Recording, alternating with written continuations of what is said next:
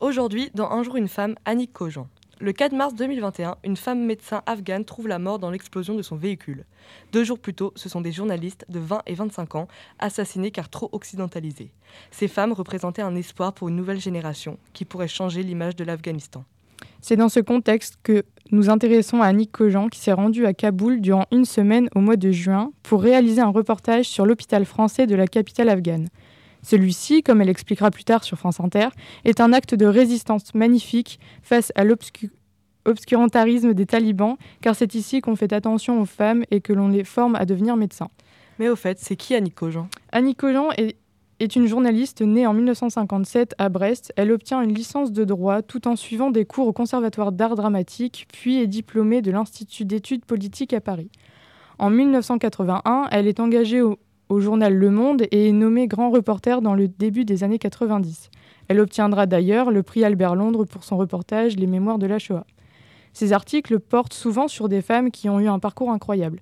Elle écrit sur Gisèle Halimi, une avocate et défenseuse des droits des femmes, sur Lady Di ou encore Isabelle Adjani.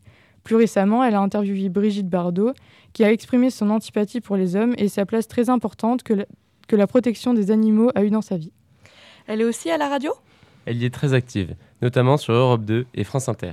Elle y partage son opinion sur les femmes dans un contexte politique, comme elle l'a fait le 2 juillet 2021 de femmes qui disent non, je n'accepte pas cet univers-là. Non, je sais très bien ce qui va arriver. Ça veut dire privation de liberté totale, négation de leur personnalité, euh, retour à leur foyer évidemment, remise sous la burqa et privation totale, oui, de leur libre arbitre. Eh bien, elles n'en veulent pas. Et elles trouvent que c'est au moins un signe de révolte. Se suicider, c'est dire je ah. et je ne veux. C'est terrible. C'est exactement ça. Et c'est un impossible à, accepter, c'est impossible à écouter. J'ai eu un sursaut quand j'ai dit ça.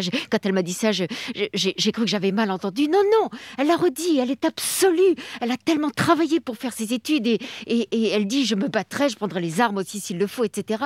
Elle écrit en parallèle de ses articles de nombreux livres sur des femmes qui ont démontré leur force de caractère. Elle retranscrit notamment le discours sur l'IVG de Simone Veil, suivi d'un entretien avec l'ancienne ministre de la Santé. Elle publiera également le livre Je ne serai pas là si, qui regroupe les témoignages d'autres actrices, chanteuses, femmes politiques, etc. Une lecture a d'ailleurs été proposée le 15 juin à Pontivy, après laquelle la reporter a échangé avec le public. Elle s'est faite porte-parole des femmes ignorées, victimes de sévices ou tout simplement bafouées dans leurs droits. Elle rapporte dans son livre Les proies les violences infligées aux femmes libyennes comme Soraya, l'un des, l'un des personnages centraux de son œuvre.